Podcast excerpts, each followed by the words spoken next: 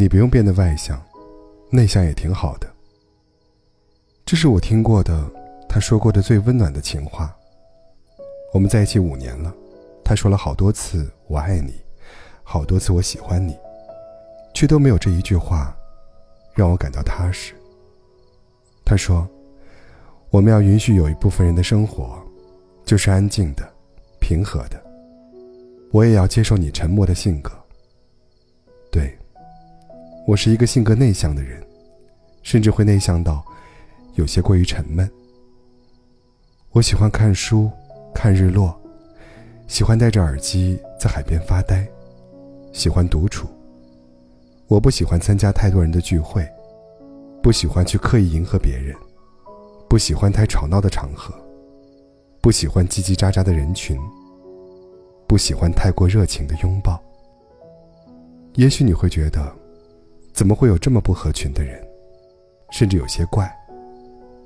对，我也觉得。自己很怪，直到遇到了他。他说：“你这样挺好的，为什么一定要活泼开朗呢？每个人都是不一样的，我就是喜欢这样的你啊。”从那以后，我就变得更加我行我素了，凡事遵从内心，不伤害其他人的前提下，只做我自己。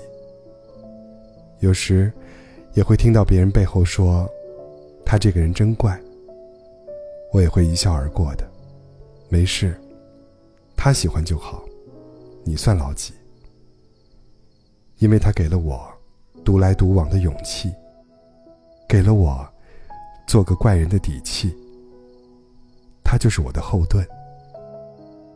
韩剧《没关系是爱情啊》，男主角小时候遭遇继父的家庭暴力，有严重的精神创伤。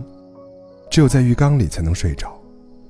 女主是一位精神科医生，有很高的专业水平，但却无法和恋人建立亲密关系，因为她曾亲眼目睹自己的母亲出轨，导致她一直认为和异性有亲密接触是错误的事情。直到男女主角遇到对方，男主告诉女主，自己只能在浴缸里睡觉。那一刻。他紧张、忐忑，等待着审判。没想到，女主却异常平静，告诉他，自己还认识在狗窝里睡觉的人，这不算什么。女主和男主接吻后，被吓出了一身冷汗，赶忙问男主，会觉得自己奇怪吗？男主说，完全不会。他们才逐渐放下心中的不安。缓慢的敞开自己的内心。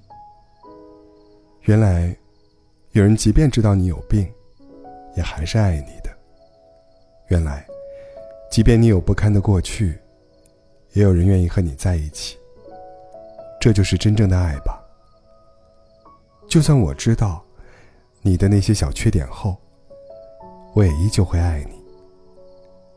喜欢是，你身上的优点吸引了我。而爱是，你身上的缺点，留住了我。电影《心灵捕手》里有这样一个片段：我太太习惯一紧张就放屁，她有各种奇妙的小特质。她睡觉会放屁，有一天晚上大声到把狗吵醒了。他已经去世两年了，而那是我记得的小事。像这样的小事很奇妙。但那是我最想念的事情。正是这些，只有我知道的小特质，让她成为我太太。她知道我所有的小瑕疵。人们称这种小特质为不完美，其实不是这样的，那才是好东西。透过这些小特质，我们能选择让谁进入我们的小世界。我是在什么时候？感受到被爱的呢，不是他主动发朋友圈，公开我们恋爱的时候，也不是他精心准备送我礼物的时候，而是当我和盘托出我的害怕、我的自卑、我的痛苦时，有人牢牢接住了他，然后告诉我，没什么。是他告诉我，每个人都有缺点，不必太在意。是他告诉我，人都有过去，都有不堪，不必死抓着不放。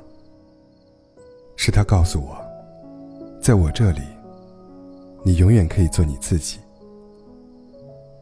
小的时候，一直以为，爱情，是一个完美的人遇上另一个完美的人，两个人互相照耀。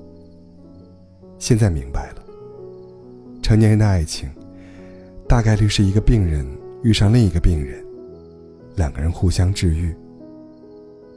爱，不是强迫接受和试图改变，爱是发自内心的接纳和包容。爱不是看着对方的优点过日子，而是守着对方的缺点，慢慢生活。